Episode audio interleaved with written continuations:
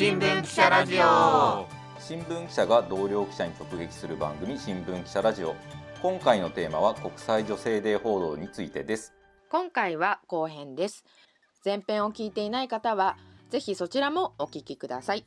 でもやっぱりそういう国際女性デーっていうような日に対するキャンペーンに男性が関わるっていうのは意味があるっていう、いや意味めちゃめちゃありありますよね。うん。うん。なんかだからそのなんていうか。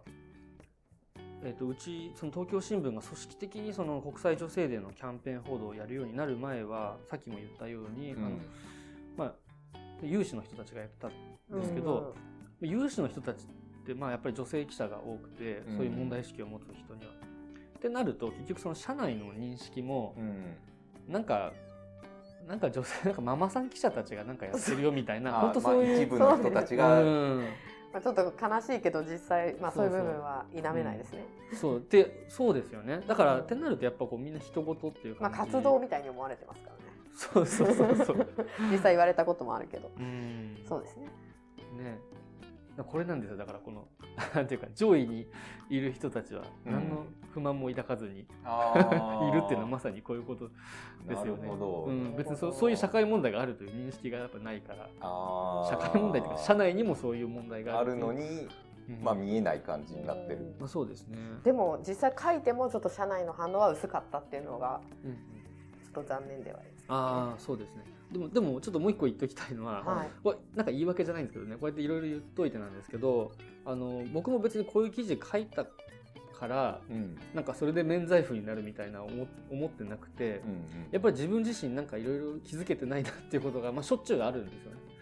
だからなんかあのあたかも自分が目覚めてる的な感じで あの語りましたけどでも結構やっぱり多分知らないうちにいろいろやらかしてるだろうな。いやそれはありますよね、うん。知らず知らずの間に。そうそうそうそう。だから別に目覚めたとかじゃなくてねなんか最近こうなんかウォークとか言ってなんかはいうんバカにする言い方ありますよね。なんかこう目覚めちゃった人みたいなアメリカとかでよく言われる、うん、そうそう。でもそうそう。そういうことじゃなくてまあねなんかこういうのやるとまあその書いた記者自身もあのまあちょっとぐらいこううん。見方ものの見方が豊かになるというか1ミリぐらい広がったかなっていうぐらいの話で別に目覚める目覚めないっていうことではない偉そうに言うことでもないし、そうそうそうそうそうそううう。ん。ん。だから別になんかね自分はこういう選手として生きていきますみたいな話じゃないんだけど。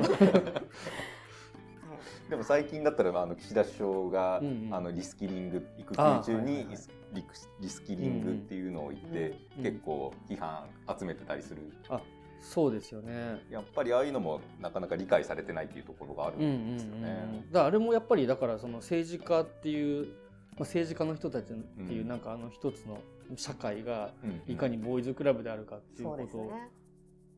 をまあ表してるとしかまあ言いようがないですよね。そうですうよね。ん、その育休中にねなんか学位取るとかってなんかすごい、うんなんかもう何度見かしちゃいましたけど いや本当分かってない人なんだなとは思いますよね、うん。単純に。っていうのはでもなんか僕もなんか前はちょっとそういうのを少し思ってたこともあって、うん。僕も育休1年取ったことはあるんですけど、ははい。あのでその育休入る時にもう育休入ったらあれやろうこれやろうとかってもういろいろ計画立ててて夢いっぱい。にそう。そうそうそう。そういう人いる。本当にそうそう。なんか今までその自分が過去にそのちょっと書いた原稿をちょっとあの書き直して何かにしようとかあとちょっとまとめてこういう本を読んで勉強しようとかいろいろなんか計画立てたんですけど、うん。まあ何もできないですよね本当に。えそれはなんでできなかったんですか？いやなんでっていうかまずなんだろう。あでも僕の場合はその夫婦で育休取ってたんでまだマシなんですけどね、そのワンオペでやってる人に比べれば、はいはい。うんでもそれでも多分最初の頃のそれねその、うん本当新生児っていうかそのまだバブちゃんの頃は 子供がまあ3時間おきにミルクとかねそういうのありますよね、うんみんな。そうでそういうのやってると結局その多分自分のトイレもねうん。1日1回しか行けないとか あのもう睡眠不足でなんかあれ今もう夕方さっき朝だったのにみたいそうなあるわかる。そうそう。なんか私今日一日おむつ替えて終わったんじゃないそうかみたいなそうそうそう。なんか本当そうそう。なんか日付の概念もそうだし時間も曜日も全部溶けていく感じがあって、うん。でそういう時に多分その学位取るみたいなね、うん。典型的には、そのなんかなんか自分のスキルを高めるみたいなそういう計画的かつその集中的に時間を取って何かをやるってことは、まあ無理ですよ。だってトイレも行けてないんだもん。うん ただなんか一方で私はリスキリングを求める感覚とかそういうところへの支援があること自体は、私はなんかまあ否定はしないんだけどそうそう。僕もだからそれは思う。そうやりたい人になんか必要な手が差し伸べられるのはいいことだなと思うけそういう感覚にやっぱなる、なんか私一日何やってたのっていう。わかり まあ赤ちゃんはどんどん大きくなるからそれはそれで喜ぶんだけど自分自身の成長とかを感じられないこの感じはすごいわかります。そうそう。なんかね世の中に置いてかれてるなってすごい思うんですよね本当に。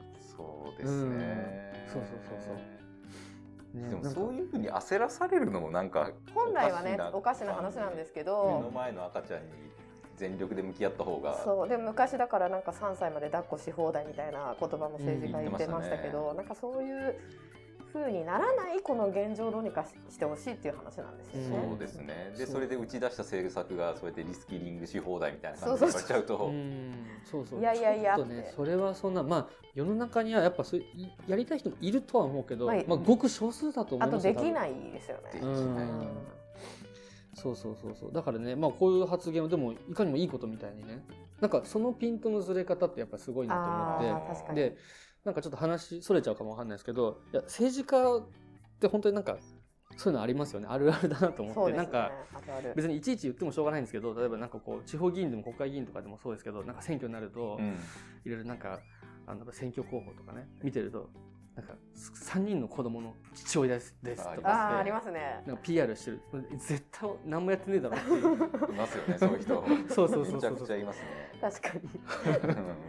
うん、でもそうそう。でいっぱいみんな書くじゃない必ず、うんそのうん。子供がいると絶対絶対書くじゃないそうやってね。まあそれ言うのは確かにそうだと思うしそれお父さんだとは思うよ、うん。お父さんやってるんだと思うよ。でもそれを果たしてねどこまでそうそうその政治家としてのその活動に本当に生かせるほどのうん。あの子育てに対する知見があるのかなっていうのは確か常に。々疑問に思う。ですね、でもめちゃくちゃ多いですよねそういう人。そうそう。だってそんなのいっぱい書いてるさその自称子育て議員みたいなね パパ議員みたいな人が世の中にそんなにたくさんいるんだったらもうちょっとマシになってる。マシになってるはずですよね。そうですね。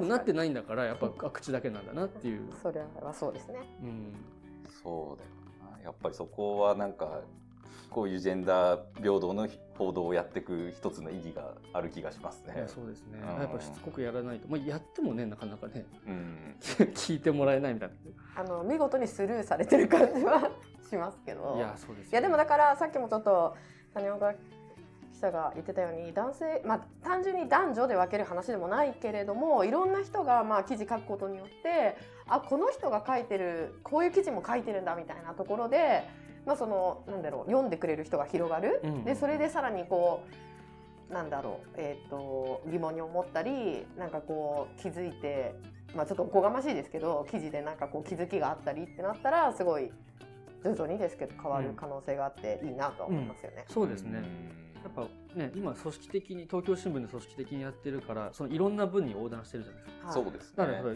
芸能の担当の記者とか、うん。スポーツの担当の記者とそうかスポーツも出てますそうね、政治とかだけじゃなくて、はい。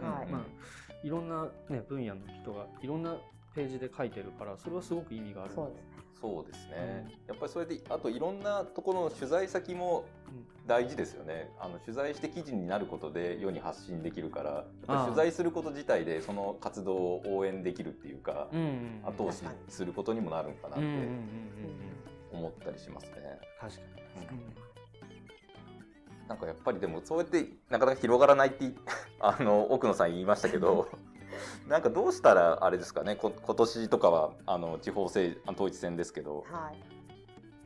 今年はまあ統一地方選があって、まあ社会部政治部中心にその地方議会での女性の議員の比率とか、まあその活躍どのくらい活躍してるのかっていうのをこうできるだけ発信していこうと思ってるんですけど、はい。まあ一つそのだから地方議会っていうところで言えば、まあそれぞれ皆さん誰もがまあ関わる話では本来的にあるから、まあよりなんか関心がない人にもその本来ジェンダーってものに関心がない人にも地方議会統一地方選を通じてこう発信はしたいなとは思ってますけどうね。ん。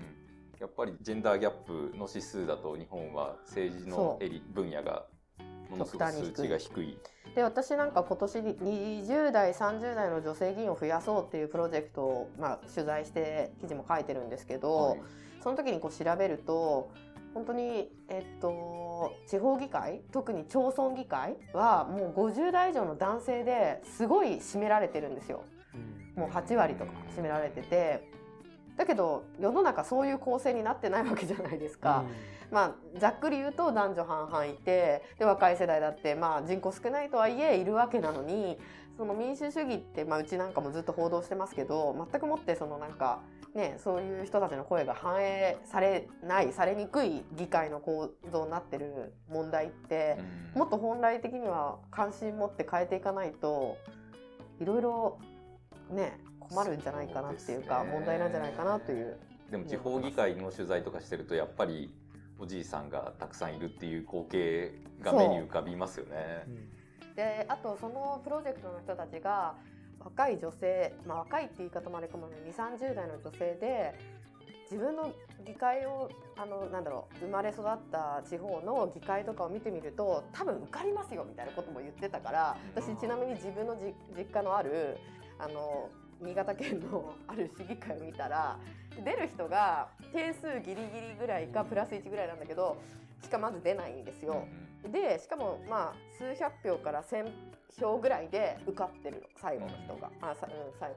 あの全然そのいわゆる、えー、と報酬が、まあいあの生活していくには不十分なのででそうなると結局その兼業でなんかこう地地方の社長さんとかが兼業でやったり農家の人がやってたりみたいな。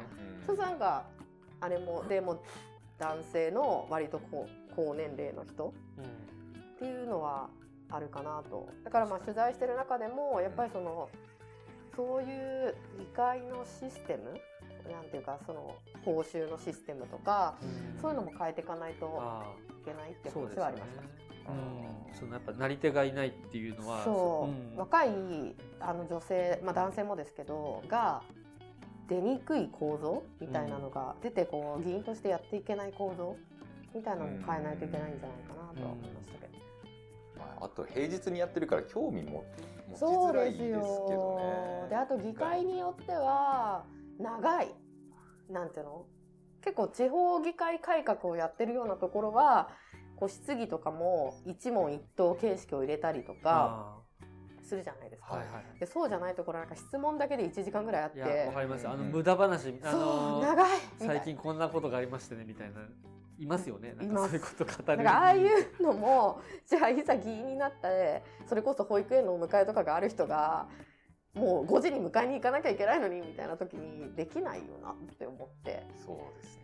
午後スタートで例えばそうやって1時間質問あって1時間答弁あってみたいなこういう流れいろいろ問題はあるなというのはその取材しながらも感じましたけどね。うんそうですね。まあだからそこもやっぱり男男性がいるから、まあ子育てはあの奥さんだったり任し任せっきりだからそういうシステムが維持できてたっていう部分もあるから、まあ、そういうところに女性が入っていって初めはきついかもしれないけど、なんとか変えてけ変えていく必要があるって感じがしますよね。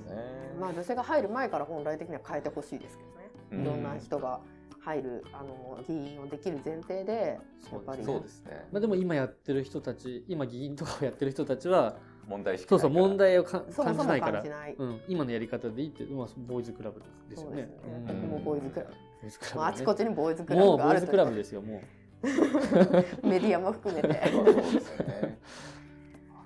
はい、じゃあ今回はそういう国際女性デーについて谷岡記者と話してきました。はいえっ、とまた取り上げていただきたいテーマだったりとか今回の感想などは投稿フォームでお寄せください。はい、今回は国際女性デー報道についてデジタル編集部の谷岡清文記者をお招きし話してきました。お相手はデジタル編集部の宮義人と社会部の奥野彩でした。ではまた次回です。ありがとうございました。ありがとうございました。